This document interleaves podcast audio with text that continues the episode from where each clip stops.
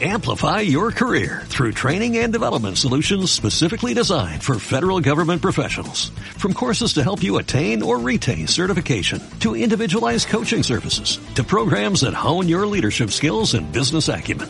Management Concepts optimizes your professional development. Online, in person, individually, or groups. It's training that's measurably better. Learn more at managementconcepts.com. That's managementconcepts.com.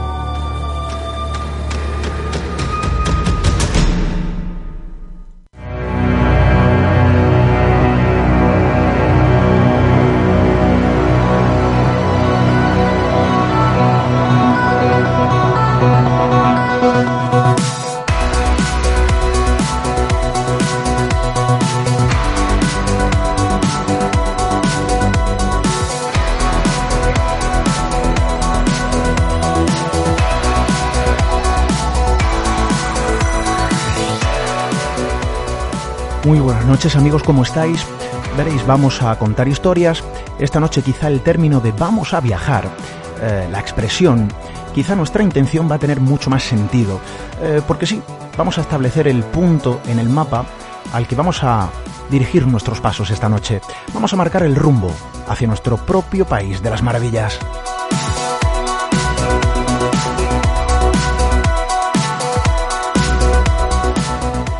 Y es que hay lugares que cuentan historias y queremos trasladarnos gracias a la magia de la radio y también de un buen amigo que esta noche nos va a acompañar, va a hacer de guía, digamos, de excepción para este fabuloso viaje. Creo que puede ser interesante y también lo que puede ser interesante son todas esas cosas que desde luego nos hacéis llegar. Um, ya saben, las vías de contacto, las habituales, las de siempre, están disponibles. Nuestro correo electrónico radio arroba misteriored.com, tecleando Misterio Red en Twitter, Instagram, Facebook. Eh, ahí está Diana Arbello, siempre pendiente de vuestros mensajes y también en el formulario de contacto, siempre disponible en misteriored.com.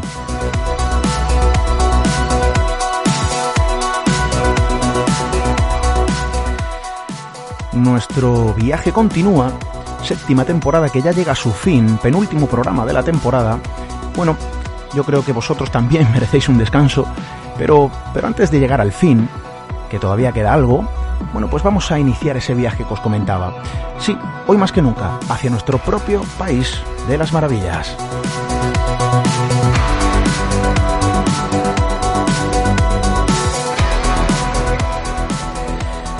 Cogemos mapa, el estudio de la radio que vuelve a elevarse y nos vamos a desplazar dentro de nuestras propias fronteras, a lugares mágicos, a lugares donde bueno, se dibuja quizá lo extraño, lo imposible y también lo extraordinario. Bienvenidos a Misterio en Red.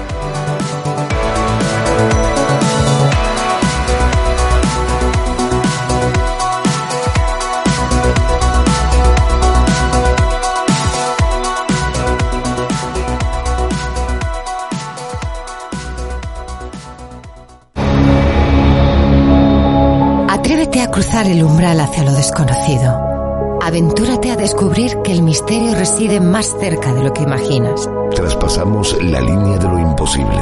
Misterio en red con Esteban Palomo.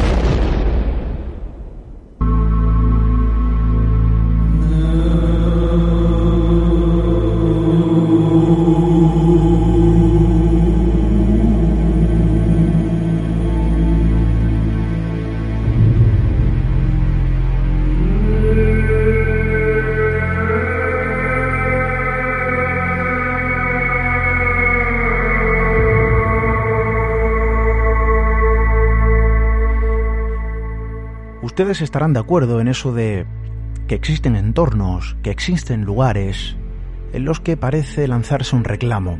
El reclamo de lo antiguo, el reclamo de lo arcaico, un antiguo mensaje que se sigue destilando a través de la roca, a través de las profundidades, incluso en ocasiones a través de nuestros propios entornos más cercanos.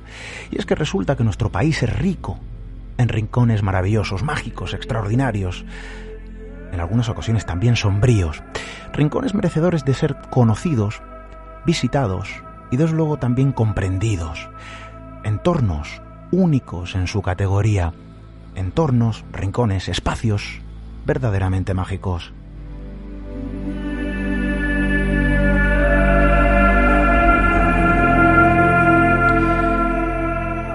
Precisamente lo decíamos al principio, queremos realizar un viaje a través de la radio, a través de la palabra, queremos marcar en el mapa de nuestro propio país.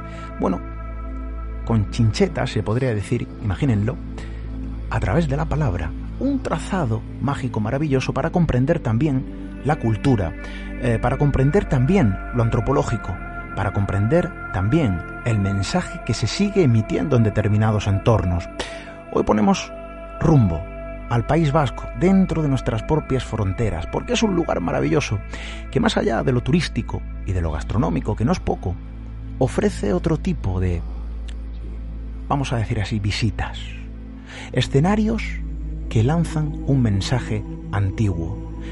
Pero para ello, amigos, hay que estar dispuestos a mirar más allá de lo fácilmente perceptible. Hay que lanzar la mirada del curioso. Hay que estar atento a esas sensaciones. Hoy no va a hacer falta. Tenemos un guía de excepción y nuestra intención, desde luego, es viajar allí, a través de la radio. Vamos a contar historias.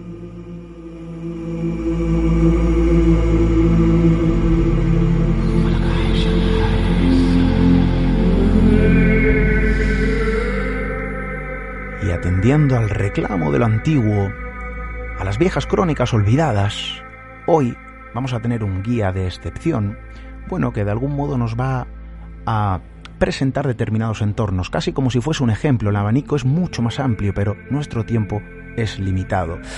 Y como queremos aprovecharlo, bueno, pues de algún modo bien, vamos a darle, yo creo que aquí sobra desde luego cualquier presentación. Nuestro amigo, nuestro compañero Enrique Echazarra, hoy está con nosotros. Compañero Enrique, buenas noches, bienvenido. Hola, ¿qué tal, Esteban? Muy bien. Oye, encantadísimo de estar en, vuestro programa. Un placer. Em, decía que hay lugares, Enrique, y creo que en esto podemos estar de acuerdo, entornos, eh, bueno, que se diferencian del resto.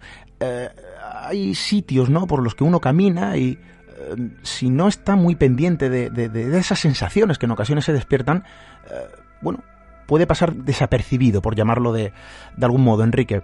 Em, desde luego, Tierra Mágica, hay muchísimas, eh, en nuestro país, pero hoy queremos poner el punto en el mapa en el País Vasco. Y es que precisamente ahí hay un listado, vamos a decir así, que podría llamarse de turístico de lo extraño, de lo extraordinario, de lo mágico, em, que queremos dar a conocer y creo que puede ser interesante. Sí, además, mira, eh, yo cuando suelo hablar de, los lugares mágicos del País Vasco, eh, siempre me gusta recordar cuando yo me inicié en esto del mundo del misterio, y allí por los años 80, eh, cuando cayó en mis manos el libro de Juan García Tienza, Guía de la España Mágica, que a mí por lo menos personalmente me descubrió un poco esta visión que estamos comentando ahora, ¿no? De ver los lugares, de visitar los lugares, pero no con la historia eh, tradicional, sino con, lo que normalmente se cuenta de, un lugar, ¿no? Sino con otra mirada, ¿no? Buscando la leyenda, buscando la mitología, buscando lo, lo esotérico, si quiero decirlo, o sea, buscando otra serie de historias que no son tan conocidas pero que de alguna manera eh, hace muy apasionante ¿no? Eh, viajar por, por estos lugares. Y siempre tengo en mente un poco este, este libro ¿no? de, Juan García Tienza, que yo creo que es un libro ya mítico ¿no? en este tipo de, recorridos. Podríamos decir que es otro tipo de turismo, em, que es otro tipo ¿no? de, de, entorno a visitar por el viajero, por el visitante, em, lejos de museos, eh, lejos de lugares masivos o icónicos dentro de las ciudades, ¿no? que desde luego también ofrecen eh, turísticamente otro tipo de entretenimientos y otro tipo ¿no? de ocio y, de cultura, pero aquí estamos hablando de otra cosa, ¿no? Eh, un turismo alternativo, si se puede llamar así, eh, una visita a lugares, desde luego, que no tienen que ver con lo cotidiano. hablamos de lugares que desprenden, que destilan cierto magnetismo eh, por diferentes cuestiones. Lugares que describen su propia historia y sobre los que eh, de algún modo se han descrito crónicas sorprendentes que son dignas de ser conocidas. Sí, además, eh, ten en cuenta que este tipo de lugares, cuando uno rasca en su historia, cuando uno va más allá de lo que cuentan las guías o los folletos turísticos, pues de alguna manera se da cuenta que no es un lugar elegido al azar, ¿no? sino que son lugares que hay una serie de tradiciones eh, paganas, incluso anteriores al cristianismo, eh, tradiciones ancestrales que ya las eh, gentes de, esos lugares las conocen y las van transmitiendo de manera oral. Así que son lugares muy especiales que, como digo, no están elegidos al azar y, no están donde están porque sí, ¿no? sino que tienen ahí una intrahistoria bastante interesante. Es curioso porque en muchas ocasiones, Enrique, dentro de nuestras propias fronteras y cercanas, ¿eh? a, a, lo mejor hablamos eh, nuestra propia comunidad, ¿no? Eh, no sé si esto ocurre allí también, supongo que sí, ¿no? Hay eh, vecinos de la zona incluso, ¿no? Que desconocen verdaderos tesoros a nivel de crónicas, a nivel de historias, a nivel de entornos, que pasan desapercibidos incluso para el propio habitante, ¿no? De la zona, de la propia región. esto pasa en todos los lugares. Aquí en Málaga, por ejemplo, sí que tenemos determinados entornos que son verdaderamente desconocidos para la gran mayoría, ¿no? Y que cuando a mí me sorprende cuando uno se pone a hablar con las con, amigos y, le hablas de alguno de estos entornos y te dicen, oye, desconocía este sitio, nunca lo visité, desconocía esta historia. Eh, creo que es importante realizar la labor que precisamente tú realizas y gente que como tú rescata ese tipo de historias, ese tipo de crónicas, este tipo de entornos, los devuelve a la luz, eh, los saca, vamos a decir así, ¿no? Los extrae del olvido y los resurge, vamos a llamarlo de este modo, si me lo permiten nuestros amigos, eh, para que podamos conocer, desde luego, esa cara B. Eh, el País Vasco, desde luego, es una tierra maravillosa y lejos de la gastronomía y de los entornos turísticos que no son pocos y de, y de la gran bueno pues de la gran mayoría de cuestiones ¿no? que puede ofrecer a cualquier visitante, esconde este tipo de, de, rincones. Eh, y podríamos decir que son de lo más variados. Hoy, si te parece, Enrique, vamos a realizar un trazado para que nuestros amigos comprendan eh, bueno, pues la magnitud ¿no? de estos entornos, la importancia de prestar atención a este tipo de historias. Eso es, al final eh, yo creo que se trata un poco de intentar preservar ¿no? este tipo de lugares y darlos a conocer, como tú bien dices, porque no dejan de ser cultura. Yo creo que es eh, lo, mitológico, lo legendario, el folclore popular, las tradiciones ancestrales, pues son cultura del pueblo que de alguna manera hay que preservar y bueno, qué mejor ocasión que, hacerlo aquí en tu programa, por ejemplo, divulgándolo o darlo a conocer, eh, lo que tú bien decías antes, ¿no? A, las personas incluso de los propios lugares que a veces desconocen, ¿no? Que se quedan con la simple anécdota turística y, no saben que más allá de eso, pues hay una serie de historias, leyendas y datos que de alguna manera explican ¿no? el porqué de ese lugar y, por qué esas tradiciones tan importantes en, el mismo. Primer punto en el mapa, Enrique. Vamos a desplazarnos, si te parece bien. Ataún, tú me decías el pueblo de la mitología vasca. ¿De qué lugar estamos hablando?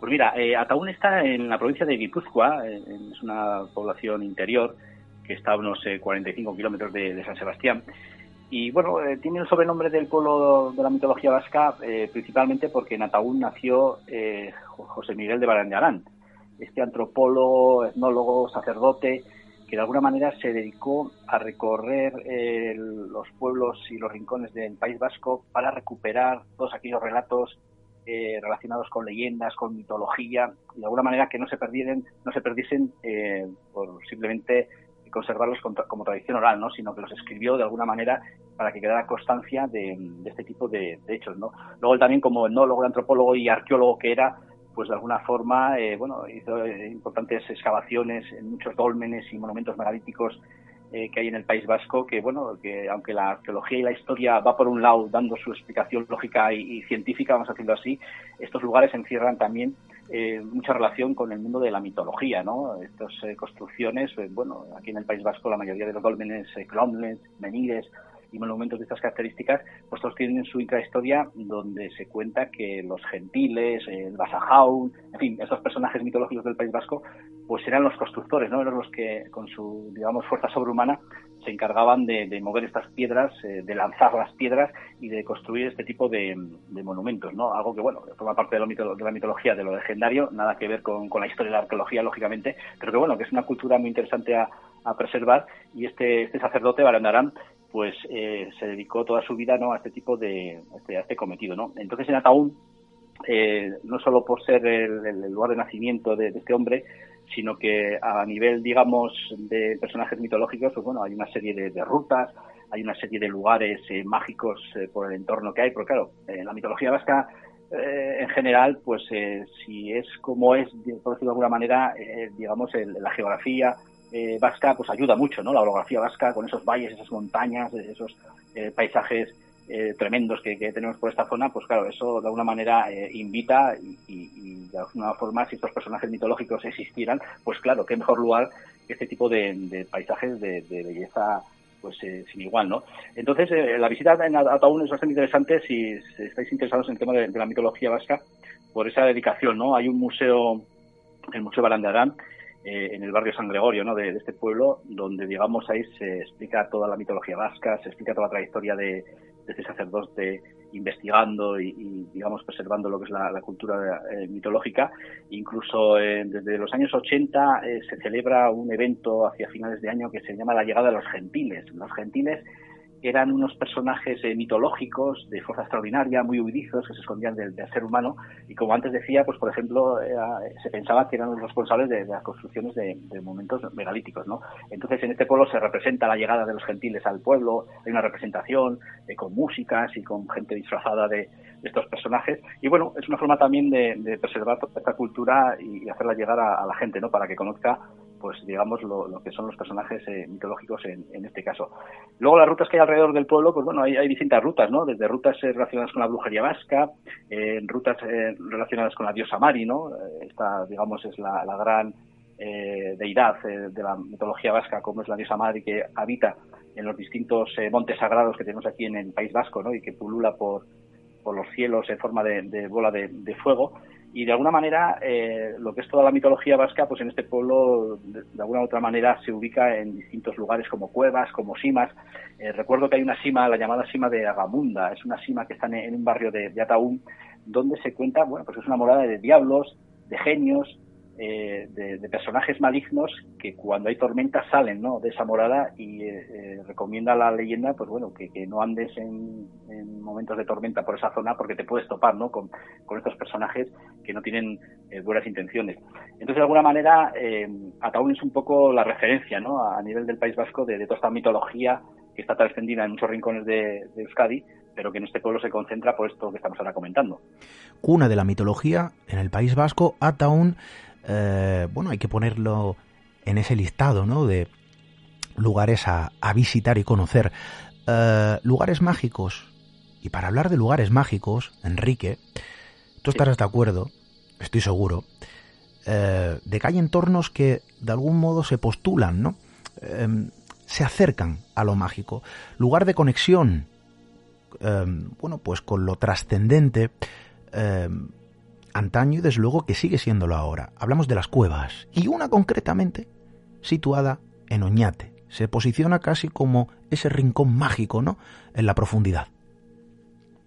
Eso es, estamos hablando de la cueva de, de Sandaili, una cueva que yo cuando la descubrí, bueno, me, fascinó por, por, lo que ahora vamos a ir comentando, incluso, digamos, se sorprende porque cuando uno llega, eh, es una zona que está muy cerca de Oñati, pero es un valle, el Valle de Araoch, que es un valle profundo, es un desfiladero que, sobrecoge porque de repente te ves envuelto en, unas eh, grandes rocas eh, verticales y cuando yo descubrí, pues me, quedé sobrecogido hasta el punto que, bueno, cuando a mí me propusieron hacer el libro 50 lugares mágicos del País Vasco con, con Sidonia, con la editorial Sidonia, pues bueno, elegí esta cueva, ¿no? Como portada del libro por, por lo impresionante y por el buen recuerdo yo que tenía de este lugar con todas las tradiciones y, leyendas que, hay en torno a este, este lugar, ¿no? En la cueva de San Daily, bueno, la podemos traducir un poco como la cueva de San Elías, ¿no? Que es el, santo al que está eh, dedicada la ermita que está en el interior de la cueva. Es decir, cuando uno llega a la cueva de San Daily se encuentra eh, una cueva, lógicamente, eh, en, en, la roca y en su interior está lo que es la ermita dedicado a este, a este santo.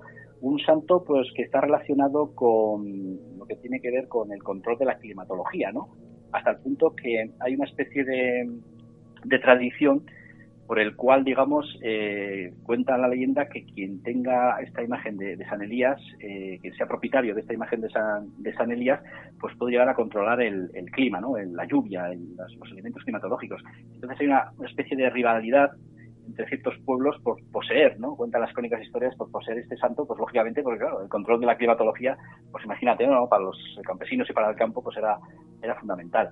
Y, es, y no es nada casual que este elemento climatológico de la lluvia que estamos comentando con, este santo, pues también tenga su reflejo en esta cueva, porque por ejemplo hay muchas eh, creencias y rituales que incluso hasta hace bien poco se hacían relacionados con, el agua, ¿no? Eh, cuando llueve, el agua que cae del techo de la cueva se canaliza justamente en una especie de abrebradero de piedra que hay allí en la entrada de la cueva entonces, eh, es curioso porque eh, está canalizado de, manera natural y, se llena esta, esta poza, esta roca natural, hasta el punto que, bueno, allí cuenta la leyenda y de hecho, como te digo, son las gentes del lugar lo, siguen haciendo. es un lugar de rituales relacionados con el agua por el cual las mujeres estériles, las mujeres que no pueden tener hijos, pues eh, se bañan en esta, en esta pila, eh, dejan ofrendas eh, de chupetes o ropa de bebé con la intención de, quedarse embarazadas, ¿no? Y bueno, hay, crónicas, hay historias, hay testimonios, incluso yo he podido hablar con gente del lugar que así lo confirman, ¿no? Al margen de entrar en detalles ya científicos o no de si eso es posible o deja de serlo, hay gente que cree ciegamente en este ritual de fertilidad relacionada con el agua de la cueva de San Daily y de alguna forma eh, eh, bueno piensan que se han quedado embarazados eh, y que han tenido descendencia por, cumplir ¿no? estos rituales que estamos comentando relacionados con el agua en, San Daily. O sea, estamos hablando de un lugar sagrado para muchos, mm, no me atrevería a decir de peregrinación, sí de gente que acude a esa zona, a ese rincón concretamente, bueno, pues vertiendo su propia fe. Oye, que luego cada uno puede pensar y creer desde luego lo que quiera. Em, cueva visitable, entiendo, eh, Enrique. Sí, se puede acceder, sí, se puede acceder fácilmente, eh, vamos, está un poco escondida, pero una vez que la localizas, el, acceso es, sencillo. Además, aquí también em, tenemos episodios históricos eh, curiosos, ¿no? Que en principio se narran a nivel de, leyenda, a nivel de relato legendario, pero luego, si uno indaga un poco en la documentación histórica de, la zona, se da cuenta que está basada esa leyenda en, un hecho real, ¿no? Y muy resumido, eh, la historia sería la siguiente. Em, se cuenta en, Oñati, sobre todo, que es la localidad más cercana, que bueno, que en cierta ocasión eh, unas personas que habían cometido un delito, eh, perseguidas por las autoridades, se llegaron a refugiar en esta cueva para evitar pues su apresamiento y bueno, cuando ya los localizaron, para hacerles salir de la cueva, pues hicieron allí unas hogueras, hicieron una serie de de fogatas para que digamos el humo y una serie de, productos tipo manteca que habían echado en la hoguera pues les hiciesen salir no eh, asfixiar vamos a decir así de, la cueva para poder eh, apresarles. Entonces, eh, bueno, esta es una leyenda que incluso ha generado que a raíz de aquel suceso, eh, pues hay algunos testimonios ya más modernos, de los años 80, años 90, que se habla de que en esta cueva pues se oían lamentos, se oían gritos y lo relacionaban un poco con eh, la muerte ¿no? de estas personas que fueron ahí acorraladas y de alguna manera eh, fueron asfixiadas por, por esta hoguera que, que, te estaba comentando. Entonces, bueno, a nivel legendario es, una, una, versión no muy popular que, que, está muy divulgada en esta zona de, de Guipúzcoa, ¿no? en, Oñati.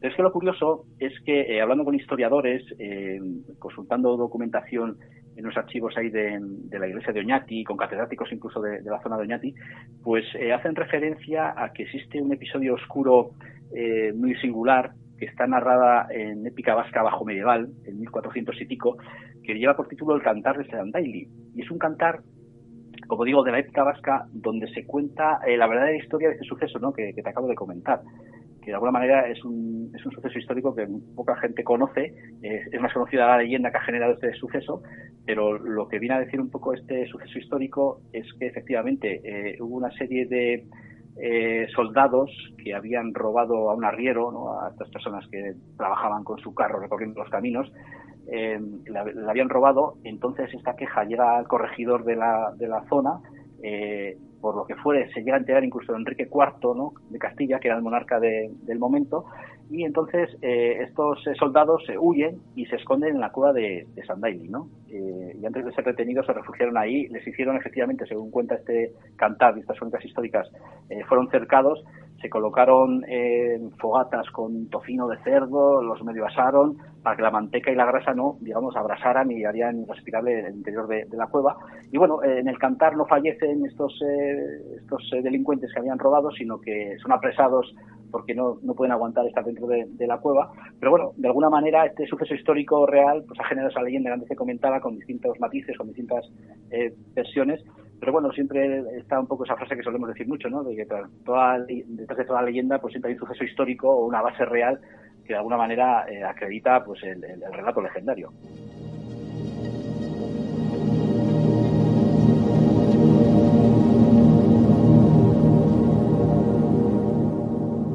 y seguimos en nuestro viaje por esos lugares mágicos maravillosos dentro de nuestras propias fronteras. A veces lanzamos la mirada a lugares lejanos, eh, soñamos con poder visitar entornos célebres y míticos y nos olvidamos a veces, ¿no? de que en nuestro propio país existen rincones que ofrecen una cara B, otra historia, merecida de ser contada y también merecida, desde luego, de ser conocida. Eh, seguimos viajando, eh, seguimos realizando ese trazado en el mapa que hemos querido dibujar en la mesa del estudio esta noche.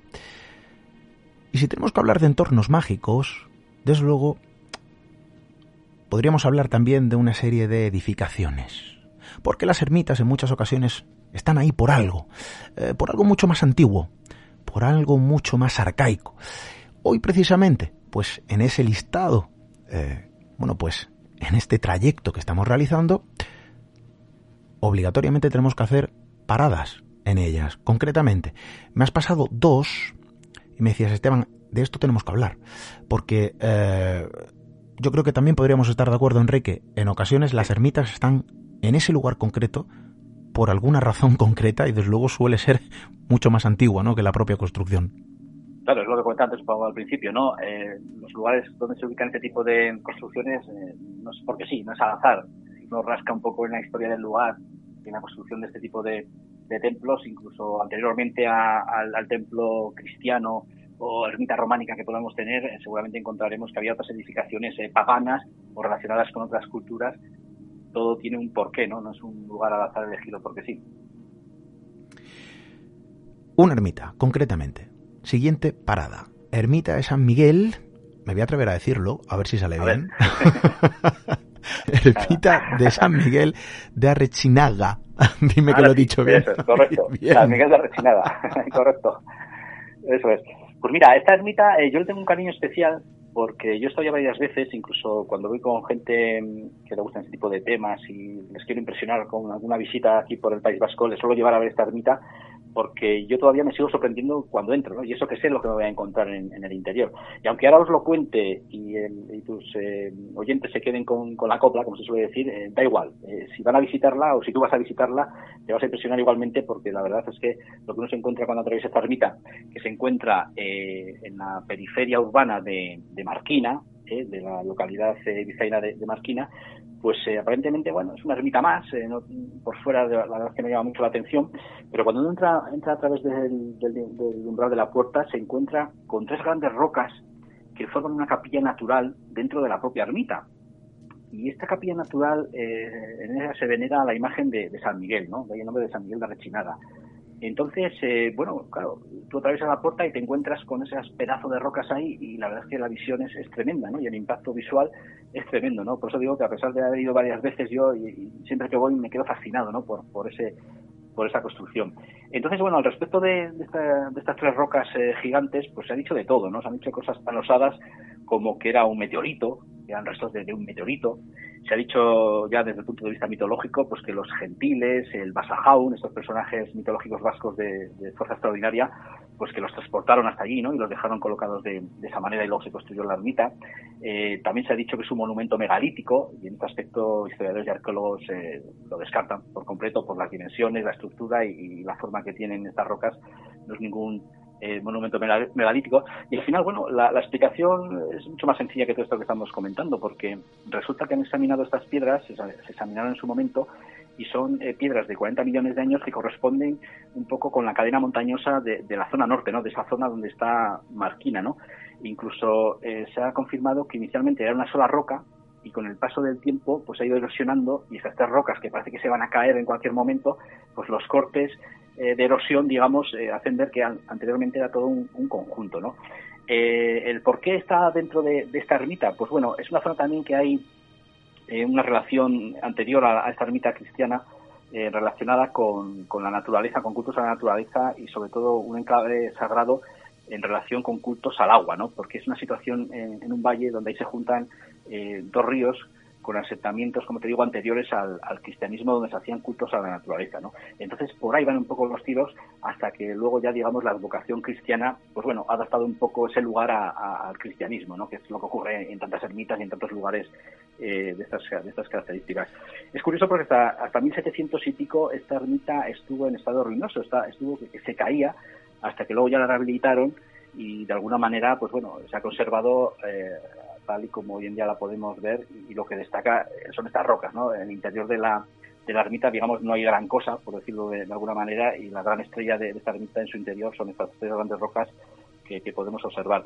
Eh, yo recuerdo en cierta ocasión, en una de las visitas que hice, resulta que me encontré con, con una persona que estaba con el péndulo eh, dice que era radiestesista y andaba, digamos, alrededor de las rocas eh, con el péndulo, ¿no? Y bueno, esto como simple anécdota te, te, lo comento, eh, él comentaba que sí, que cuando se ponía cerca o debajo de las rocas, que notaba, digamos, una energía bastante intensa, ¿no? Y el péndulo se volvía loca. Y bueno, yo fui testigo de ello y efectivamente aquel péndulo se movía más rápido que en otras zonas, pero bueno, esto ya aquí entraríamos ya en otros terrenos radiestesísticos que, que que la verdad que sería más, más que discutibles. Pero bueno, como curiosidad, este lugar eh, atrae mucho a la gente en ese aspecto, ¿no? Por, las energías que se supone que, desprende esa, esa ermita y que la gente quiere ir a, captarlas. Y por si esto no fuera poco, eh, resulta que la planta de la ermita eh, es una planta hexagonal. Entonces, claro, esto ha disparado un poco eh, la etiqueta, que ya sabes que en el mundo del misterio, Esteban, enseguida ponemos estos lugares eh, de los templarios. Enseguida, en cuanto vemos algo raro o algo extraño, aquí esto tiene que ser templario, ¿no? Y bueno, no es el caso, porque aunque las eh, plantas de los templarios eran octogonales, ¿no? Más que hexagonales, de alguna manera no se tiene constancia, ¿no? Que el temple llegase hasta esta zona. Pero bueno, eso es algo habitual en esas ansias de misterio que muchas veces hay en este mundillo de poner la etiqueta de, templario a, algo insólito o curioso cuando no tiene nada que ver con, esta orden religiosa. Bueno, elementos añadidos, Enrique, que se suelen eh, sumar, por llamarlo de algún modo, de forma artificial con el paso del tiempo en determinados entornos. Entornos que ya de por sí hablabas de esa captación energética, si se puede denominar de esta forma, eh, por diferentes visitantes que acuden a esa zona y notan esa atmósfera diferente y distinta. Y desde luego, insisto, hacemos alusión, y lo decías al principio, eh, hay lugares que se erigen, ermitas, eh, que se posicionan en un lugar y desde luego no es al azar. Eh, digamos, es el sello del cristianismo sobre un entorno que podría haberse señalado como pagano en el pasado, y de algún modo, bueno, pues se trata de eclipsar eh, o de conmemorar en muchas ocasiones, ojo a esto. Em, lejos de esos elementos añadidos, bueno, está ese trasfondo que sí, se posiciona en el sustrato como algo antiguo, como algo real. Em, si allí se hacían esos cultos, desde luego tampoco era algo baladí, eh, no era realizar un brindis al sol, Alguien tuvo que posicionarse ahí por alguna razón, alguien tuvo que seleccionar esa zona para realizar determinados, eh, determinadas prácticas o rituales, y desde luego estamos hablando de uno de esos entornos mágicos que también habría que añadir ¿no? en ese listado que esta noche estamos poniendo. Además, Esteban, eh, por ir un poco finamente con, el mundo de la mitología vasca, eh, muy cerca de, Marquina, esta, esta ermita, está el Amboto, ¿no? el monte Amboto, es el mítico yo creo, el, más mm, sagrado monte de, la mitología y del País Vasco, donde ahí se supone que está la principal morada de la diosa Mari, ¿no? Esa diosa que, como antes os comentaba, eh, pulula los cielos en forma de bola de fuego y así se la representa, ¿no? En, la mitología vasca, en las situaciones de, la mitología. Y aquí os voy a contar una anécdota que, bueno, me encanta comentarla, ¿no? Porque para que veáis un poco la interpretación o el punto de vista, dependiendo de, quién lo cuente o quién lo diga, relacionado un poco con la mitología vasca, porque resulta que hace ya unos años, eh, persiguiendo una serie de testimonios relacionados con el fenómeno OVNI, que bueno, que con entrar aquí a, relatarlos todos, que sería muy extenso, eh, muy resumidamente, pues bueno, en, los años 70 eh, había habido en, el cuartel de la Guardia Civil de Marquina un avistamiento de un objeto muy brillante eh, parado encima del cuartel de la Guardia Civil. Eh, los, testigos de aquella época ya jubilados actualmente nos cuentan un poco ese, relato. claro, al conocer este relato deduje, digo, bueno, pues ha tenido que haber más testigos en Marquina porque, claro, un avistamiento de esas características con tanta intensidad lumínica y pleno dentro del pueblo ha tenido que haber más testimonios. Y bueno, me presenté allí en Marquina, empezando a hablar con la gente y tal, al final localicé a más testimonios efectivamente que confirmaron un poco eh, habitantes de caseríos y de casas cercanas eh, esa noche, ¿no? que efectivamente habían visto un resplandor y una luminosidad muy grande en, la zona. Pero es que es curioso que persiguiendo esta historia de, fenómeno como te comento, eh, acabé donde una señora mayor de unos setenta y tantos años en un caserío a las afueras de, de, de Marquina, en el barrio de Albestia, que está muy cerca del monte Amboto. Entonces, eh, hablando de todo un poco con ella, eh, ella tenía una historia que, no me quería contar en un principio y luego te voy a decir por qué. Porque de alguna manera eh, le daba miedo ¿no? el, contarme esa historia y al final, bueno, me gané su confianza, estuvimos ahí charlando todo un poco y ella me dijo que cuando ella era pequeña, con 12, 13 años y venía de ayudar en las tareas del campo a sus padres, pues una noche, ya llegando al caserío, de repente vieron como algo rojo eh, a baja altura, sobrevolaba por encima de sus cabezas y no emitía ningún ruido y poco a poco se fue, digamos, desapareciendo eh, por el firmamento hasta llegar a la zona de, del monte Amboto, ¿no? Entonces, claro, eh, a mí cuando me contaba este relato, bueno, pues yo con mi mentalidad igual más actual y más de ufólogo, llámalo como quieras, pues claro, yo veía ahí claramente pues, que habían avistado pues un objeto volante no identificado, ¿no? Pero es curioso porque la mujer no interpretaba para nada este, este, este, avistamiento con esta mentalidad mía, ¿no? Sino que ella tenía bien claro que ella y su familia lo que habían visto había sido a la diosa Mari. Porque, claro, eh, la diosa Mari, como antes decía, se representa eh, como una bola de fuego que atraviesa lentamente el, el, cielo, y en este caso el objeto que ellos vieron eh, era rojizo, tal y como me lo describía esta mujer, y encima iba dirigiéndose hacia, hacia el monte Amboto, ¿no? la morada de la diosa Mari que cuenta la mitología vasca. Entonces eh, fue un flashazo y fue, un shock, ¿no? Como eh, de alguna manera la interpretación de esta mujer, efectivamente desde su punto de vista había sido había avistado eh, un, ser mitológico como la diosa Mari de la cultura vasca ante digamos mi visión más ufológica o más investigada del fenómeno ovni, que también tenía cabida, ¿no? Lógicamente. Pero bueno, para que veas un poco la relación un poco con este tipo de avistamientos en esa zona tan, tan curiosa, ¿no? Como es Marquina y Monteamboto. Un fenómeno, Enrique, y esto es tremendo, porque hay una visión personal en todo esto, ¿no? Eh, esto es una cuestión que precisamente he hablado con, con no pocas personas eh, sobre la, la, percepción personal de cada uno sobre un mismo fenómeno. Eh, algunos lo dirigen, ¿no? A cuestiones eh, basadas en su propia fe, en sus propias creencias y, oye, hay que respetarlo. Al final también hay un denominador común, que es el miedo en muchas ocasiones a que el testigo de un fenómeno extraño quiera hablar, por ser tildado de loco, por eh, ser eh, tildado de raro, de diferente. Bueno, el miedo siempre está, ¿no? claro, y es que ¿Sabes lo, que ocurre, Esteban? El tema en esta cuestión, eh, que al principio la mujer estaba reticente a contarme esta historia, luego me dijo por qué, ¿no? Cuando ya, digamos, se relajó y me contó la historia y hubo más confianza, me dijo que no me la quería contar porque ella siempre había oído en su familia y, en su entorno ahí del caserío, ¿no? En pleno Monte Vasco, pues que si uno habla de este tipo de personajes mitológicos, pues que era una especie casi de invocación a que volvieran a aparecerse y como lo pasó tan mal y lo recuerda con tanto temor ese encuentro que tuvieron con esa luz roja por el cielo, eh, no quería hablar de ello porque daba la sensación que si lo contaba o hablaba, pues iba a volver a ser testigo otra vez de, aquel suceso y no tenía ganas ¿no? De, volver a vivirlo. ¿no? Y a mí cuando me lo dijo me dejó así como sorprendido, ¿no? De, no es que el miedo al que dirán, sino al miedo a volver a revivir, ¿no? al propio fenómeno.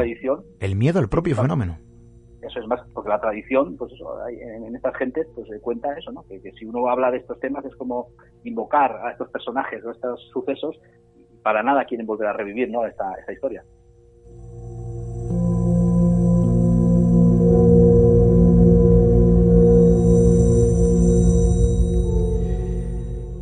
Y nuestra compañera Diana Arbello se encuentra en redes sociales. Ella está compartiendo, ¿eh? Ojo, muy atentos porque está compartiendo imágenes de esos entornos que esta noche estamos visitando a través de la radio. Em, ¿Y vosotros? Es interesante.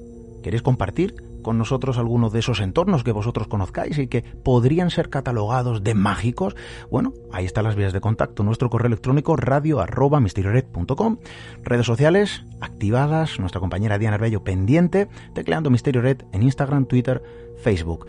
Eh, también, por supuesto, en ese formulario de contacto siempre disponible en misteriored.com. Esta noche estamos con Enrique Chazarra. Estamos realizando un trayecto a través del país, eh, bueno, vasco, pero más desconocido, mágico. Bueno, seguimos hablando de ermitas. Una emplazada en un lugar, ojo, eh, eh muy peculiar. Hablamos de San Juan de Gastel me voy a atrever otra vez, ¿eh, Enrique? hay, que tener redaños, ¿eh? que yo soy de Málaga. San Juan de Gastelugache. Oye, eh, erigido también en un entorno peculiar. Sí, totalmente. Además es que es curioso porque, mira, este, este entorno se ha puesto de moda eh, por la serie Juego de Tronos, porque, bueno, en uno de los capítulos eh, ahí está la fortaleza Roca Dragón, y resulta que vinieron a, rodarla a este entorno, ¿no? Eh, aprovecharon el paisaje, quitaron la ermita y colocaron ahí digitalmente un, un, castillo. Y es curioso porque los, los, nativos, los aborígenes, como digo yo, de la zona, pues tienen cierto resquemor ahí a, la serie como diciendo, vamos a ver, esto de este lugar es mucho más que, que un lugar cinematográfico y de una serie, ¿no? Aquí tenemos unas tradiciones, unas leyendas, unas historias que casi superan un poco a la historia de ficción y, da rabia que sea más conocido como Roca de Dragón ¿no? que, que, como Gastelugache. Así que aprovechando aquí la charla que estamos teniendo, vamos a reivindicar este lugar como lugar mágico del País Vasco, al margen de, la historia eh, digamos, de ficción de Juego de Tronos, que está muy bien. Lógicamente yo soy seguidor, he sido seguidor de la serie y me ha encantado, pero una cosa no quita la otra, ¿no? Entonces ese, ya digo, ese resquemor del habitante de la zona allí de Bermeo, allí en el Cabo Machichaco, pues, pues eh, no hace demasiado estuvimos haciendo un reportaje para Cuarto Milenio con Pablo Villarrubia y hablando con la gente del lugar nos trasladaban este, digamos, eh, pues eso, este resquemor, ¿no? De, que estaban eh, recibiendo una aluvión de visitantes de todo el mundo, pero más que por, el lugar de este lugar, sino por la serie, ¿no? es lo que tiene, que los paisajes que se utilizan y los entornos, pues, bueno, son visitados, ¿no?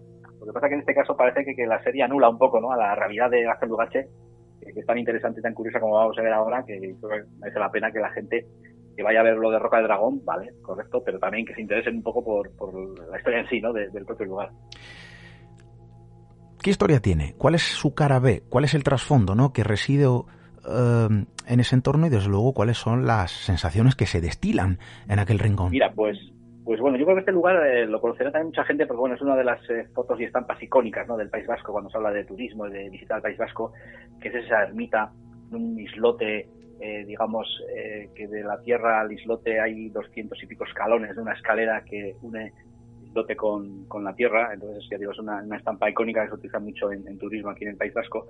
Esto está situado muy cerca de Bermeo, en el Cabo Machichaco, en el Golfo de Vizcaya, y bueno, la etimología de Gastelugache la podríamos traducir como peña del, castillo, ¿no? O castillo áspero y difícil, ¿no? Que esto ya nos da una pista en la etimología, pues que aquí ha habido un castillo, eh, ha sido ermita, ha sido monasterio.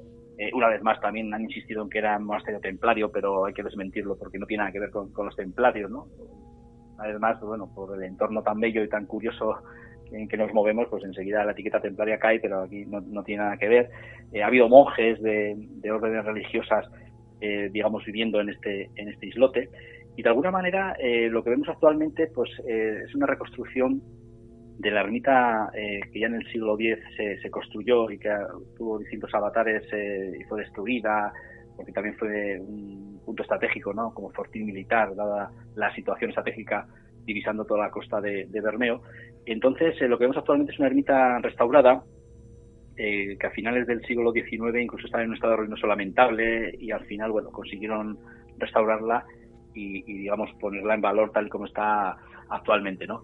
Entonces aquí, bueno, eh, a nivel un poco de leyenda nos encontramos que, como decía, está dedicada a San Juan Bautista y resulta que, bueno, se habla de los pasos colosales, ¿no? De San Juan, porque se supone que San Juan llega a Bermeo, que es donde desembarca, y él deja eh, tres huellas ¿no? en distintos lugares de, la zona.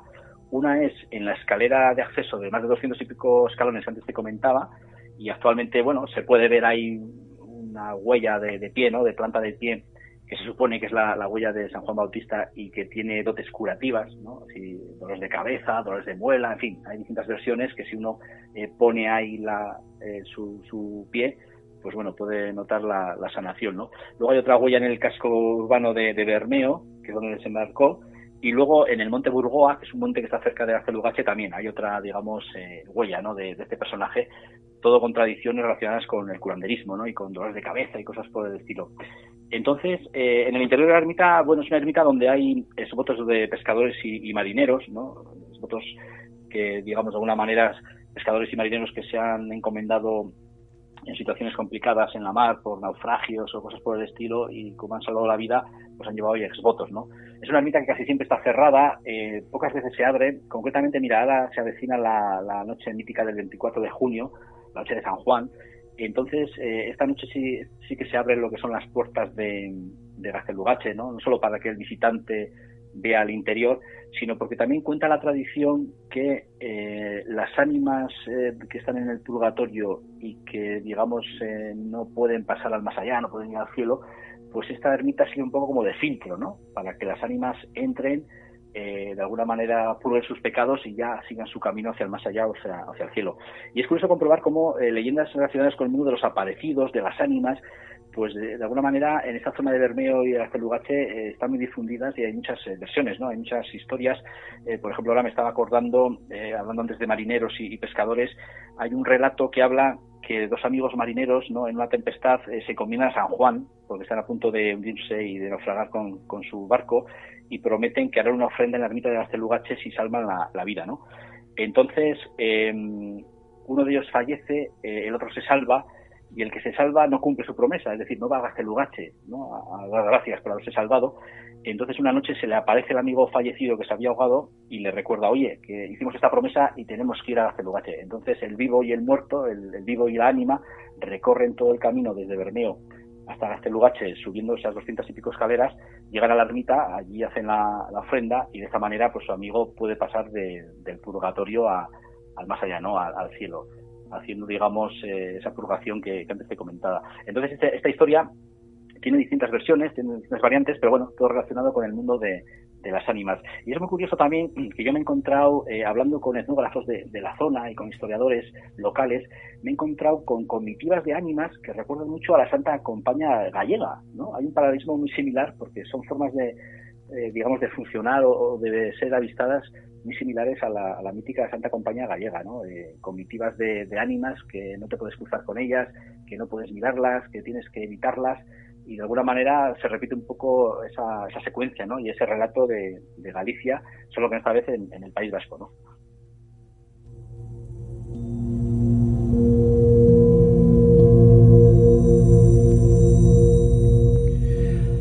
En ocasiones el mismo fenómeno se presenta en diferentes lugares y son nombrados, ¿no? Eh, de forma también distinta. Em, Enrique, País Vasco, lo estamos comprobando esta noche tierra mágica, lugar, eh, bueno, pues que recopila un buen número de rincones, vamos a llamarlos especiales, tierra de brujas también. Hay que dar una noticia, para quien no lo sepa, porque aquí nuestro amigo Pablo Vergel, de la editorial Reediciones Anómalas, que, bueno, vuelve, ¿no? digamos, a realizar el milagro editorial, ahora bajo otro sello, nuevo sello, eh, Balazote, editorial Balazote, Oye, y que ha llegado la noticia, y es que resulta que un libro, bueno, un libro que se podría decir incugnable, Crónicas de Brujería, vuelve a ser reeditado. Y es que desde luego estamos hablando también eh, de un libro que habla precisamente de esa magia, de esa particularidad, eh, bueno, pues que se posiciona sobre el País Vasco, eh, tierra de brujas. bueno, esto es tremendo. Así que desde luego, primero, enhorabuena por esa reedición.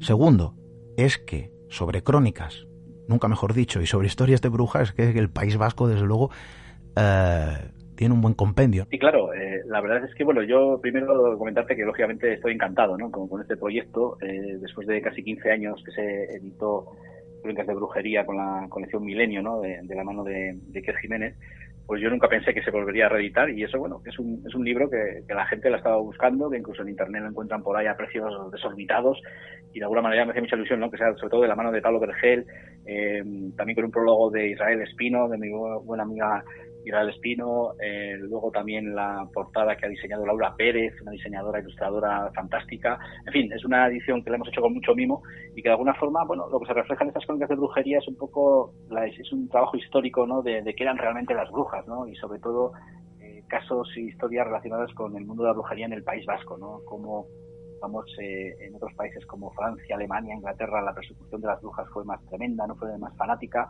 cambio aquí en, España eh, la Inquisición se preocupaba de otras herejías, ¿no? La, brujería no le preocupaba tanto, ¿no? Eh, también hablo un poco de lo que es la leyenda negra de la Inquisición española, que bueno, no se trata de lavarle la cara, pero sí es cierto que a veces se manejan números y cifras que no tienen nada que ver con la realidad histórica de, la Inquisición relacionada sobre todo con, la brujería. Eh, también se habla del caso mítico de, de Zugaramurdi, ¿no? que es un caso que digamos marca un antes y un después ¿no? en, la brujería española y vasca y, sobre todo en la forma de actuar de, la Santa Inquisición. Y luego también, bueno, pues se habla de leyendas, se habla de tradiciones, en fin, puede servir también como guía un poco para visitar distintos enclaves eh, mágicos eh, a nivel de leyenda y a nivel histórico en, toda España. Así que ya te digo, muy, muy contento de que Pablo Berger se haya animado a, reeditarlo. Cuando me propuso el tema me encantó. Además, eh, el, sello editorial que ha creado Balazote que viene un poco en, en, esa línea, ¿no? Línea de historia curiosa, de antropología, de folclore, de leyendas y yo creo que este primer libro que va a publicar él, va a reeditar, pues eh, va, va a nicar el pelo, ¿no? Para esta, para esta idea. Libros para viajar, ¿eh? Enrique, estos también son libros para viajar. Al final, sí, sí, la verdad es que uno puede viajar desde el sillón leyéndolo y, si se anima, que sería lo ideal, ¿no? Pues nada, recorrer los lugares que se mencionan y comprobar por uno mismo, ¿no? La, historia y ir más allá, ¿no? Incluso investigar más allá de lo que pueda contar el libro. País Vasco, bueno, hay muchos motivos para poder visitarlo. La gastronomía, ¿qué te voy a decir? Eh, bajo mi punto de vista, insuperable. Eh, entornos mágicos, maravillosos. Pero hacerlo también, ¿no?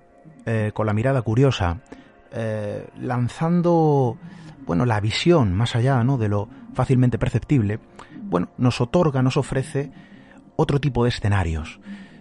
quizá aquellos que pasan desapercibidos, aquellos que emiten su propio mensaje, casi como si fuese el reclamo de lo antiguo, por ser reconocido, por ser recordado. Eh, bueno, al final es una manera también de mantener viva la tradición y de mantener vivo eh, la magia de, estos entornos, Enrique. Eh, siempre con el máximo respeto, que en ocasiones nos encontramos con algunas cosas que claman al cielo. A veces, a veces, y es triste, hay lugares que, que es mejor que sean desconocidos, porque Luego vemos también como algunos acuden a esos entornos y no lo hacen con el respeto que, desde luego... Ese es el peligro que tiene un poco la divulgación, ¿no? que uno igual lo hace con pasión por, por, por el conocimiento y porque la gente los conozca de una manera histórica o porque se apasionen por este tipo de claves, pero claro, estás hablando en público y al final, por lo que tú dices, ¿no? público de todo tipo y de toda cabaña, y a veces estos lugares pues no sabes si es casi mejor que, estén preservados y que lo sepan cuatro, cuatro amigos que, que no se divulguen de una manera genérica. Pero bueno, yo creo que al final también divulgarlo de esta manera es un poco preservar, como decía antes, toda esta cultura, todo este bagaje y folclore ¿no? tan, tan interesante.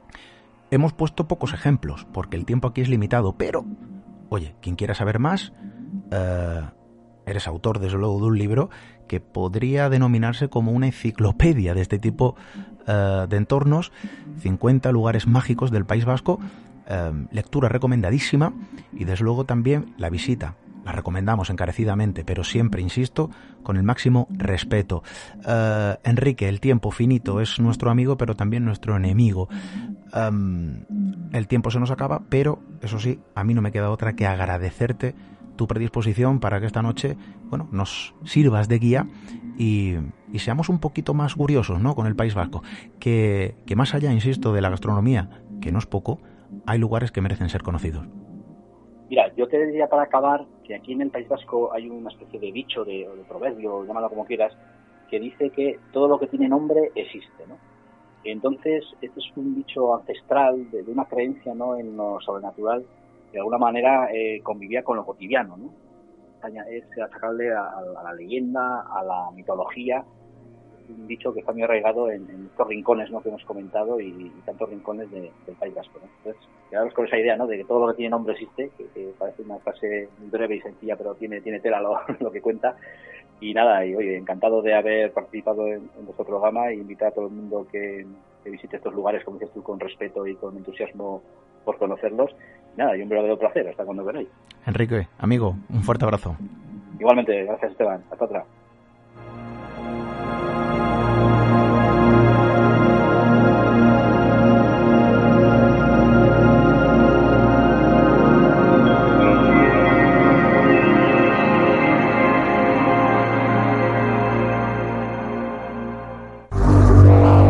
Misterio en red. Misterio en red. Con Esteban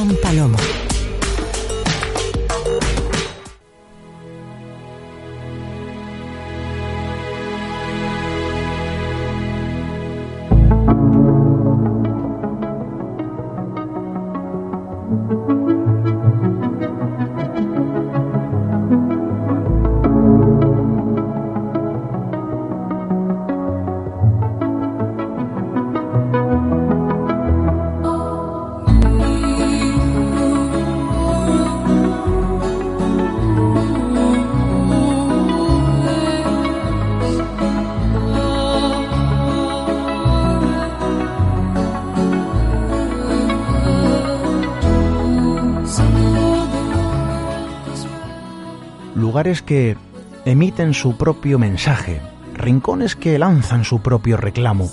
Conocerlos, bueno, yo creo que es conocer parte de nuestra historia, es conocernos a nosotros mismos, es conocer la vida del pasado, del arcaico, del antiguo, es lanzar una visión más allá de lo, lo hemos dicho anteriormente, fácilmente perceptible. Yo creo que es interesante realizar estos recorridos, prestar atención a esos rincones olvidados, porque detrás hay historias, hay crónicas, y creo que merece la pena conocerlas.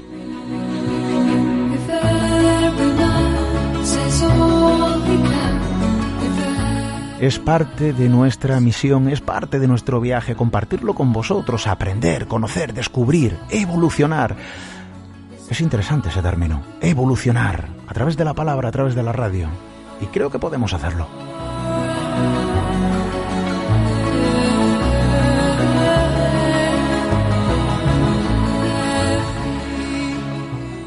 Y nuestro viaje que se aproxima a su fin, a su parada, a su pausa.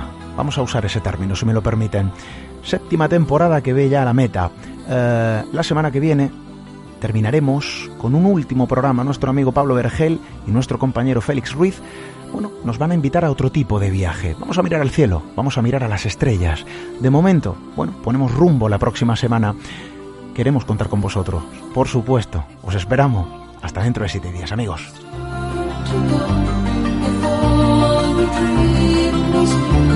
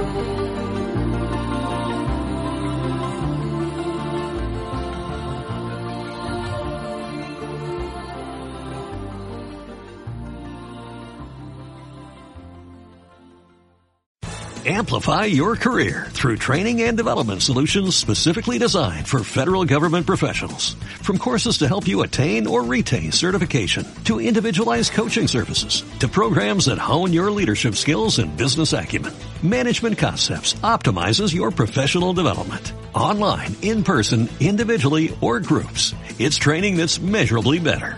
Learn more at managementconcepts.com.